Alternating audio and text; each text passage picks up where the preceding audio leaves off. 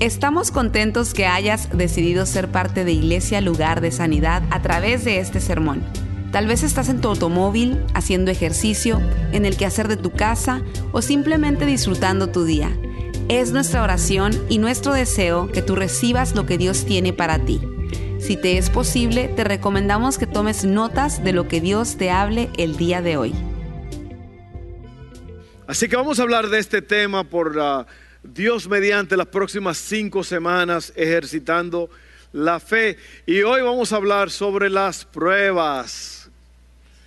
Pruebas, problemas, sufrimientos, crisis.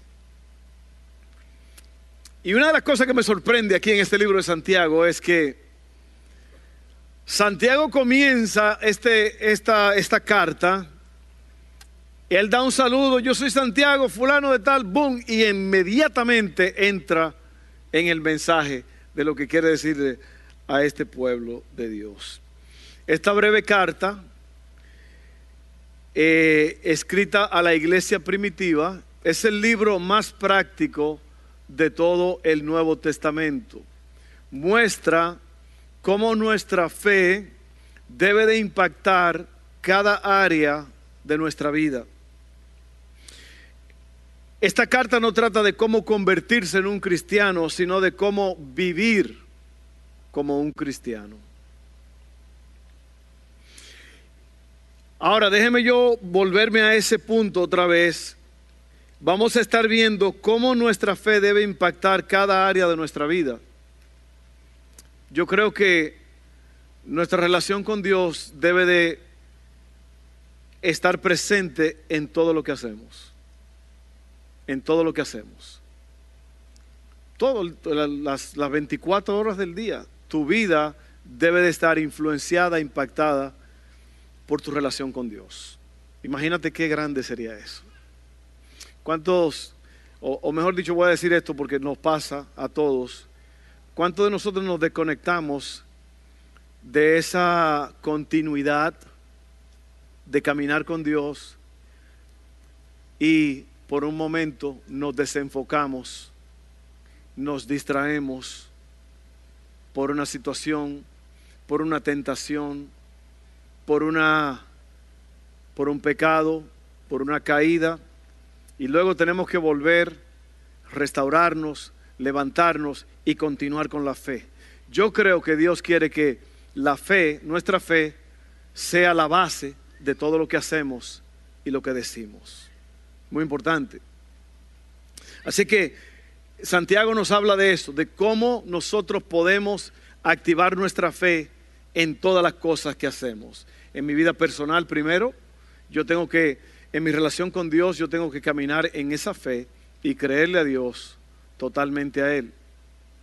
En mi vida eh, de, de discípulo, de prójimo, de hermano, de amigo, de esposo, de padre, en todas las áreas de mi vida. Si yo pongo la fe como base, imagínense qué tipo de vida, voy a tener yo. Imagínense una vida que no está interrumpida por factores exteriores.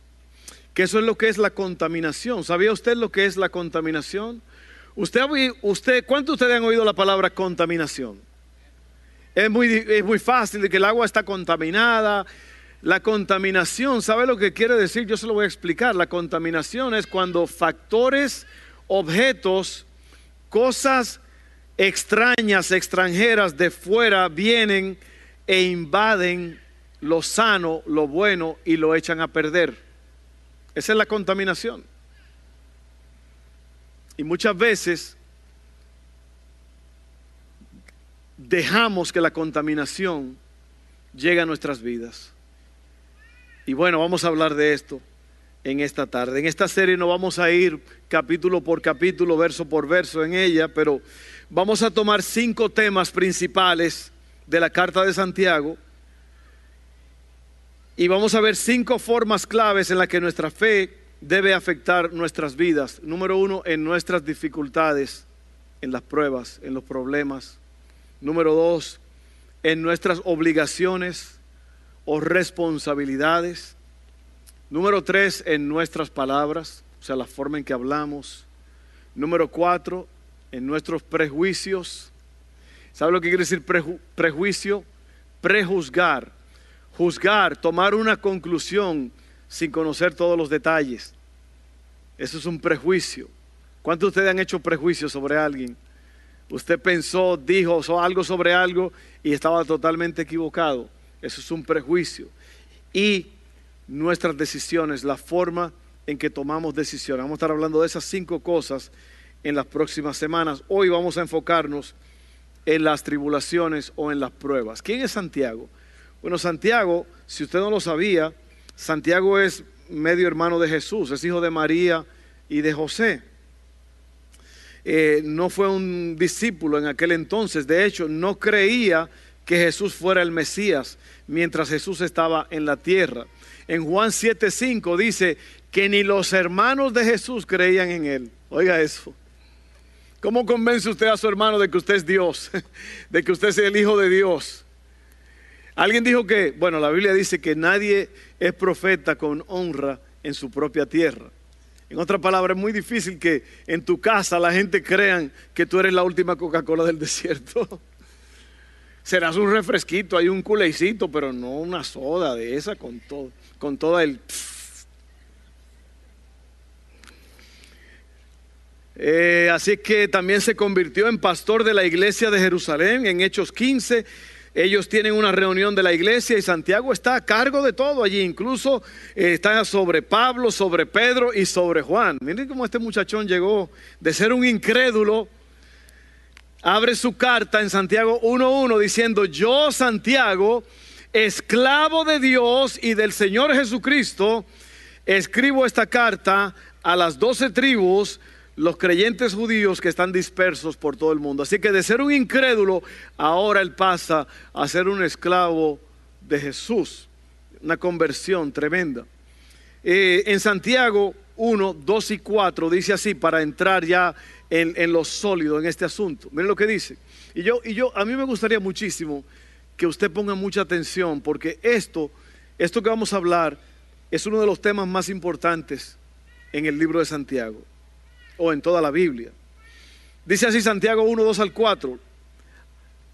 Como les dije, él entra rápido a esto. Amados hermanos, cuando tengan que enfrentar cualquier tipo de problemas, considérenlo como un tiempo para alegrarse mucho. Y Santiago está loco. ¿Verdad que sí? Cuando estén en un problema, prepárense para que se gocen mucho. Porque ustedes saben que siempre, el conocimiento es poder, oiga bien, siempre que se pone a prueba la fe, la constancia tiene una oportunidad para desarrollarse. Usted sabe lo que quiere decir la constancia, que se queda, que es permanente, que sigue, que continúa. Y es lo que queremos en la fe, queremos continuar. La constancia tiene una oportunidad para desarrollarse. Así que dejen que crezca. Pues una vez que su constancia se haya desarrollado plenamente, serán perfectos y completos. Y no le faltará nada. Oye bien, oye qué tremendo es que si tú le das la cara a los problemas, a las pruebas, me gusta la palabra pruebas porque una prueba, eh, eso es lo que es, es para probar tu fe, para probar de qué estás hecho. Y vamos a hablar de eso en un momento. Santiago 1.12 dice así. Oiga bien. Dice, Dios bendice a los que soportan con paciencia las pruebas y las tentaciones, porque después de superarlas, recibirán la corona de vida que Dios ha prometido a quienes lo aman. Así que primer punto, lo que te voy a decir es que las pruebas van a venir. Anime al que está a su lado y dígale, eso es verdad. Las pruebas van a venir. Ahora, mire, el, el, concepto ahora es diferente porque la mayoría de las personas no quieren problemas. Yo no quiero pruebas. Yo no quiero dificultades. A nadie le gustan los problemas, a nadie le gustan las crisis, pero van a venir. Estamos en un mundo donde en cualquier momento las cosas se salen de control, no necesariamente porque tú te lo buscaste, pero porque algo más pasó. Algo más lo causó. ¿Ok?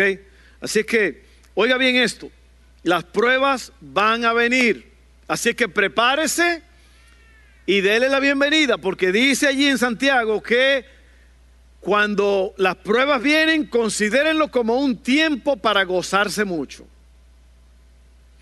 De la única forma que yo puedo describir esto es en mi vida personal, como familia, como pareja, como familia, todos. Cuando ha venido una prueba difícil, hay que entrarle de frente. Y al comienzo es difícil, es duro, porque una de, de las cosas que vamos a ver ahorita es que las pruebas tienen un factor sorpresa, que te llegan de repente. Así que no te sorprenda cuando vengan las pruebas. Lo que yo he, lo que yo he llegado a conocer es que cuando vienen las pruebas, uno pasa por el proceso, pero después uno siente verdaderamente el gozo cuando Dios te libra. Cuando Dios te libra. Y yo puedo volver a repetir, a lo mejor algunos de, de ustedes son nuevos y no saben la historia de mi esposa que fue sanada de una enfermedad que no se cura, que se llama fibromialgia. Y ella tenía esa enfermedad, una enfermedad muy rara, muy extraña, eh, que ataca el sistema neurológico. Y lo que hace es que es una, una, enfermedad que amplifica todo. Si usted tiene un dolor, lo amplifica. Si usted tiene frío, se está congelando. Si tiene calor, se está quemando. E, es una cosa horrible. Y mi esposa tenía eso. Y eh, cuando yo me di cuenta que las cosas estaban mal, fue que un día ella se paró en la puerta, yo estaba en la oficina, y ella estaba llorando y ella me dijo que sentía que se iba a morir. Cuando yo oí eso, pues yo me preocupé y en esos días ya empezaron, eh, y eso, pues eso le, factor sorpresa, eso te, como dicen en buen mexicano, bueno, no lo voy a decir porque después se enoja alguien. Usted se vuelve agua. Y lo que hicimos fue que mi esposa descubrió eh, hizo una cita con un, con un hospital que se llama el Mayo Clinic en Jacksonville. Creo que hay tres en la nación. Y eso es muy difícil entrar ahí. Pero ella, ella llamó y le dijeron, bueno, si tú estás lista este martes, porque ya, ya, le, habían, le habían dicho que no. Pero cuando ella estaba así tan mal, ella llamó y eh, le dijeron, si tú puedes llegar este martes, dale, ven, que tenemos una apertura. Entonces fuimos y ella fue vista dos semanas, dos semanas, te bajan una aplicación en el teléfono, dos semanas de test, de pruebas todos los días, todo el día, todo el día. Y te van llegando las pruebas al teléfono, prueba al teléfono. Al final de esas dos semanas le dijeron que tenía esa enfermedad. Nosotros no sabíamos. Y lo raro del caso es que eso fue de lunes a viernes que todo esto pasó dos semanas. Ese domingo que estaba ahí como un sándwich, ese domingo, en una iglesia en Orlando, Florida, un pastor oró por mí y mi esposa fue sanada en ese momento. Y yo no lo supe. Yo no lo supe, nadie lo supo hasta pocos días después. Porque así como a veces las pruebas vienen eh, con ese factor sorpresa, así también Dios te sana y, y así como que se te va, se te va la onda. Y de repente tú caes en cuenta de que Dios te sanó. Y yo recuerdo que yo, eso fue muy impactante para mí porque el gozo que yo sentía porque Dios la había sanado a ella. Usted se imagina que ahora ya ella no iba a tener una enfermedad permanente en su vida. Eso para mí fue gran motivo de alegría. Por eso es que cuando las pruebas vienen, regocíjate, porque al final del día tú nunca vas a perder. Lo voy a repetir otra vez porque a lo mejor muchos no estaban oyendo. Cuando venga la prueba, al final del día, tú nunca vas a perder. Dios siempre va a buscar la forma en que tú salgas ganando. Dios no deja a nadie solo, te lo voy a explicar ahorita. Las pruebas van a venir.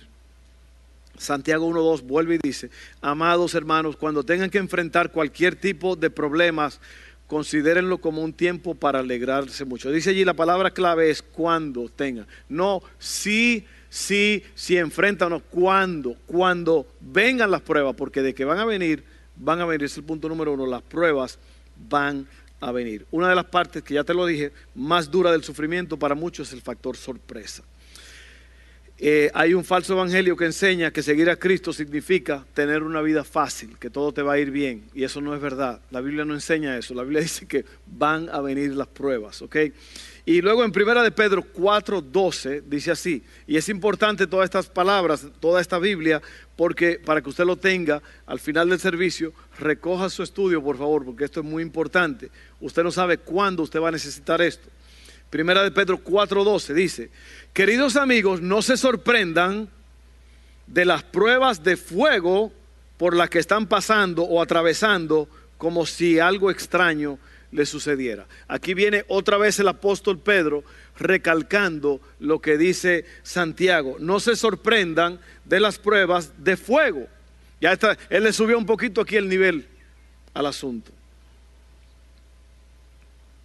Santiago nos enseña que vendrán pruebas y vendrán de diversas formas. Van a venir de muchas formas.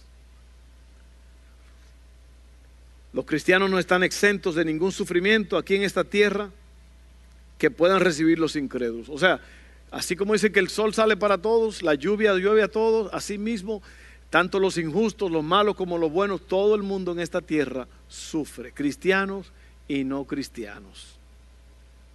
Amén. Número dos, punto número dos. El punto número uno fue las pruebas van a venir. Y más le vale que usted prepare su corazón y se goce cuando vengan. Número dos, consideren esto. O piensen en esto. Consideren esto. Santiago 1.2 dice, amados hermanos, cuando tengan que enfrentar cualquier tipo de problemas, considérenlo como un tiempo para alegrarse mucho. Considerar, aquí esa palabra considérenlo, en el griego significa mandar o dirigir tus pensamientos.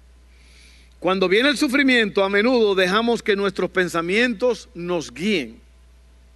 Debemos dictar a dónde van nuestras mentes cuando venga el problema. El dolor a menudo puede hacernos entrar en pánico. Sufrir no significa que Dios te está juzgando o que te está abandonando. Quiero enfocarme otra vez en esa palabra, consideren esto, quiere decir que tú le des una orden a tus pensamientos, a tu mente sobre cómo pensar, porque la mayoría de las personas dejan que la mente controle sus vidas. Alguien dijo que la mente es una herramienta muy poderosa, pero se puede convertir en un amo espantoso. ¿Por qué?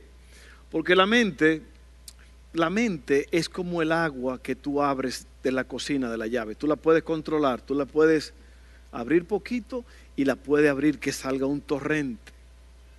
Así mismo en la mente, tú tienes que controlar lo que tú dejas que tu mente piense.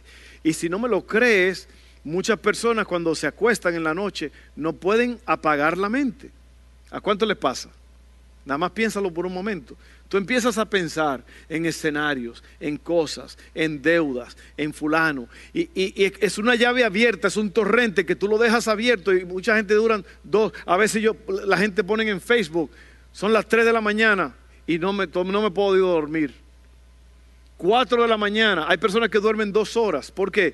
Porque esa mentecita, cuando usted, porque usted puede estar durante el día, está activado, está relajado, está haciendo algo, está ocupado, pero cuando usted se acuesta, que su mente está así ya abierta, ahí es donde si usted no se cuida, usted abre la llave y esa mente, mire, hace lo que le da la gana con usted. Una herramienta poderosa, pero se puede convertir en un amo espantoso. Así que mire, por eso la Biblia dice, ¿en qué debemos pensar? Todo lo justo, todo lo puro, todo lo amable, todo lo que es de buen nombre, si hay virtud alguna, si hay algo digno de alabanza, piensen en esto. Oye bien, mire, toma nota porque más tarde es muy probable que te llegue un pruebón. Y si tú no estás preparado, en primer lugar, si tú no le das la bienvenida con alegría y dices, bueno, Dios va a hacer algo en esta prueba. Si tú no le dices a tu mente, ve, lo que dice aquí es, me gusta mucho la palabra consideren, consideren, oye, lo voy a leer otra vez. Consideren esto. Cuando tengan que enfrentar cualquier tipo de problema, considérenlo como un tiempo para alegrarse mucho. Dele a su mente la orden de que esto es una prueba que va a pasar y que todo va a estar bien. Amén. Lamentaciones 3, 31 al 33, dice, pues el Señor no abandona a nadie para siempre. Aunque trae dolor, también muestra compasión debido a la grandeza de su amor inagotable. Pues Él no se complace en herir a la gente o en causarles dolor. Qué cosa más loca esta, que yo he oído un montón de gente que cuando le pasa algo lo primero que dicen es ¿por qué Dios permitió esto? O usted sabe la cantidad de gente, yo sé que usted conoce personas aquí que están enojados con Dios. Porque según que fue Dios el que permitió esto y aquello. ¿Sabe lo que yo he aprendido en mi vida? Nunca poner en tela de juicio ni a cuestionar a Dios. Porque Dios es el Todopoderoso y Él hace lo que Él quiere, como Él quiere, donde Él quiere, cuando Él quiere y eso lo hace soberano. Todo lo sabe. Entonces Dios nunca puede cometer un error. Entonces, como yo, un ser humano, una criatura que ocupa un pie cuadrado de espacio, le voy a decir al Dios del universo que por qué hizo esto, que por qué se equivocó, por qué lo voy a poner en tela de juicio cuando yo soy un ser creado por Él mismo, un ser tan limitado que tiene días, fecha de expiración aquí en la tierra. Oiga bien, Él no se complace en herir a la gente o en causarles dolor. Yo conozco personas que recientemente nos han dicho que no, Dios fue el que, permitió esto, ya yo no, yo no voy a seguirlo. Oiga bien, oiga bien, no caiga ahí, es una espiral que nunca se va a poder eh, estabilizar. Seguimos. No dejes que las circunstancias difíciles endurezcan tu corazón tenemos que mantener nuestro corazón blando. Si reaccionas en la carne, ¿y sabes lo que es la carne? La carne es la tendencia que hay en nosotros a hacer lo malo. Si te dan un trompón, tú devuelves con otro trompón, como dicen en mi país. ¿Ok? Esa es la carne. La carne es la tendencia que hay en ti a hacer lo malo. ¿eh? Entonces, si, oiga bien, si reaccionas en la carne es probable que te vas a sentir solo y te vas a quedar solo. Pero si reaccionas en el Espíritu de Dios, vas a saber que Dios está contigo. Hay dos formas de reaccionar, en la carne o en el Espíritu. El Espíritu es la forma en que Dios hace las cosas. Muchas veces Dios te dice, espérate y cálmate que yo voy a hacer lo que hay que hacer. No se desespere, no se adelante, ¿ok? Seguimos. Experimentamos gozo en el sufrimiento al enfocar nuestros pensamientos en Cristo y las promesas que Él nos ha dado. Primera de Pedro 4:13 dice, otra vez, en cambio, alégrense mucho, porque estas pruebas los hacen ser partícipes con Cristo de su sufrimiento, para que tengan la inmensa alegría de ver su gloria cuando sea revelada a todo el mundo. Número 3. Recuerda que el número uno fue las pruebas van a venir. Número dos, consideren esto. Y tres, deje que se produzca el crecimiento. Deje que se produzca el crecimiento. Santiago 1.4 dice, así que dejen que crezca, para que una vez que, se, que su constancia se haya desarrollado plenamente, serán perfectos y completos, y no les faltará nada. Le voy a decir algo muy importante aquí. La comodidad es el enemigo del crecimiento en todos los ámbitos de la vida. La comodidad, cuando usted está en una zona cómoda y usted está cómodo, por ejemplo, hay personas que tenían un proyecto de un negocio, lo que sea, y empezaron a ganar un dinerito bien, se ponen cómodos y ya no están buscando lograr la meta que tenían en un principio. Eso puede ser con cualquier cosa. en tu matrimonio, tú no puedes estar nada más satisfecho, tienes que seguir creciendo. Tienes que salirte de la zona cómoda en todo lo que haces. Oye bien, si tú quieres ser el número uno en tu compañía, tienes que salirte de la zona cómoda y ponerte en las líneas de frente y trabajar duro. Usted sabía, el ahorro es la base del capital. Y eh, yo siempre le he dicho a usted la historia de un amigo, un amigo muy poderoso en esta ciudad, en finanzas. Él es el, ah, el, el, editor de la revista 225. Usted ha visto la revista 225, ¿no? En todos los lados. Es mi amigo íntimo, un gran amigo de muchos años. Pasamos mucho tiempo juntos. Cuando él era un niño, eh, la mamá le regaló una cajita, un cofrecito así de madera. Muy bonito. Yo lo he visto. Y arriba, en el cofrecito cerrado, dice la llave del éxito o la clave del éxito. Y todo el que ve eso dice, ah, no, por aquí está la clave del éxito. Y cuando lo abres, dice abajo, trabaja duro. Y esa es la clave del éxito. ¿Por qué? Porque trabajar quiere decir que te vas a salir de la zona cómoda. Alguien dijo que el mal crece cuando los hombres buenos se cruzan de brazos y no hacen nada. Entonces usted se da cuenta que la inactividad es el peor enemigo de tu vida. La zona cómoda. Así que déjame terminar de decirte todo esto. La comodidad es el enemigo del crecimiento en todos los ámbitos de la vida. Hay dolores que son destructivos y hay dolores que son constructivos. Tenemos la promesa de que todos nuestros dolores se utilizan para edificarnos, no para quebrantarnos.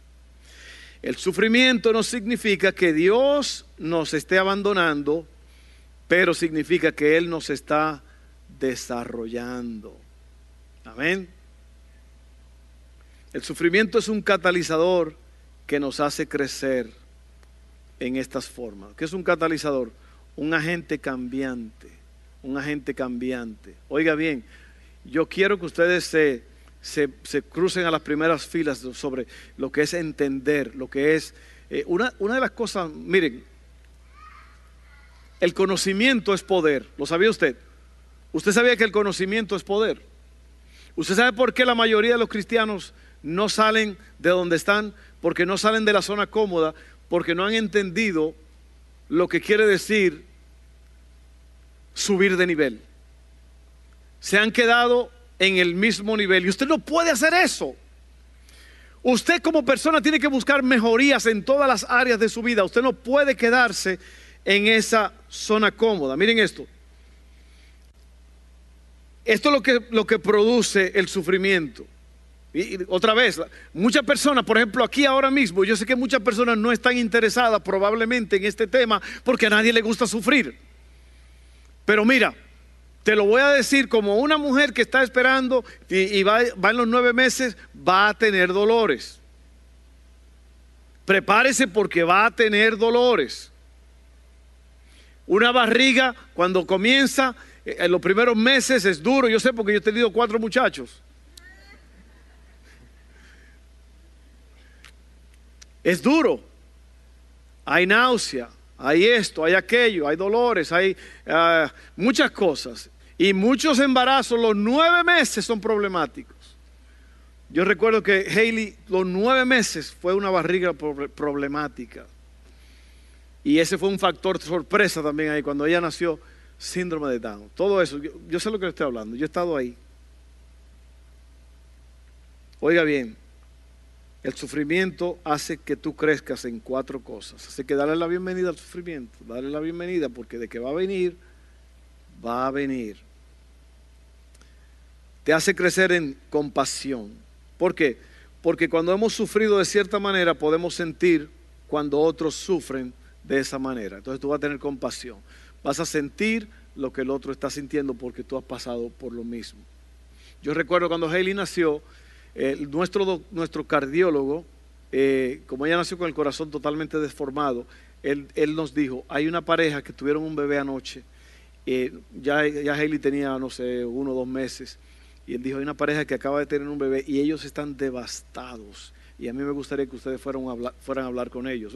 Cuando uno experimenta algo, uno puede entonces tener compasión y poder ayudar a la otra persona. Eh, humildad.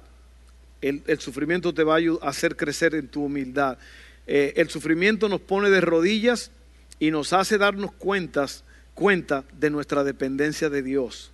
Nos recuerda que nuestras vidas no están en nuestras manos, sino en las manos de Dios. ¿Ok? Eso lo va a hacer humilde.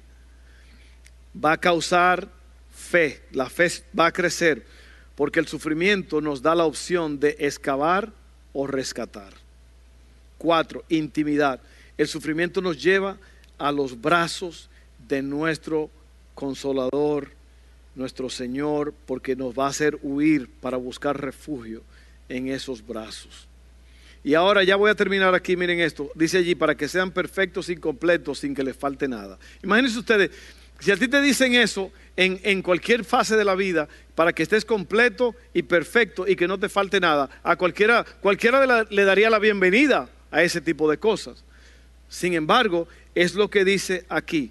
Perfección no significa impecabilidad, pero significa madurez, completamente desarrollado, completamente equipado significa completo en cada una de sus partes. Es la idea de integridad tanto física como espiritualmente hablando. No va a faltar nada, no deja nada atrás, no te vas a quedar corto, no te vas a quedar con ganas. La madurez no es solo intuición teológica, sino perseverancia diaria. La madurez es lo que somos, no lo que sabemos es un fruto que se ve y se desarrolla en las crisis. Santiago vivió su vida sufriendo por el Evangelio y lo vamos a ver más adelante. Ahora, esto es lo que yo quiero que tú entiendas, ya terminamos el mensaje. Las pruebas van a venir, vas a ser probado. Considera por qué las pruebas te van a subir en vez de hundirte. Y por último, deja que se produzca el crecimiento. Amén. Vamos a orar en este momento, vamos a orar. Ya usted llévese su, su estudio y léalo y reléalo más tarde. Es muy importante. A mí me gustaría que usted haga eso porque en, en 30 minutos que nosotros predicamos un mensaje, eh, uno puede decir muchas cosas. Pero mientras usted lee el mensaje, usted puede recordar palabras que se dijeron aquí, usted puede verificar las escrituras usted puede crecer. Para eso es ese mensaje. Oiga, es nosotros eh, trabajamos duro para entregarles. Casi es muy, muy raro que en una iglesia a la gente le den el estudio en un papel. ¿Lo sabía usted? Es más, yo no, yo no conozco ninguna iglesia donde te den el estudio en un papel, que yo conozca. De que las hay, las hay. Pero que una iglesia te dé el estudio para que tú lo tengas, todo lo que se habló, porque, porque el 80% de las cosas que uno oye se les olvidan. Por eso es que yo le doy ese papel. Y hay muchas personas que lo agarran y lo dejan por ahí, por donde sea. No, no, no, no lo de. Hay, hay hermanos aquí, hay hermanos aquí en esta iglesia que me dicen, pastor, mire, yo tengo así. Los últimos ocho años he estado coleccionando cada mensaje. Y yo lo leo y lo releo. Todos deberían hacer eso. Imagínense, se convirtiera en un teólogo, una teóloga. Vamos a orar. Padre, ayúdanos en estas áreas. Ayúdanos a ejercitar la fe. Ayúdanos a activar la fe, la creencia, la sustancia de que tú eres real, de que tú existes. Todo el que se acerca a Dios tiene que creer que le hay y que es galardonador de los que le buscan diligentemente. Gracias. Gracias. Gracias, Señor.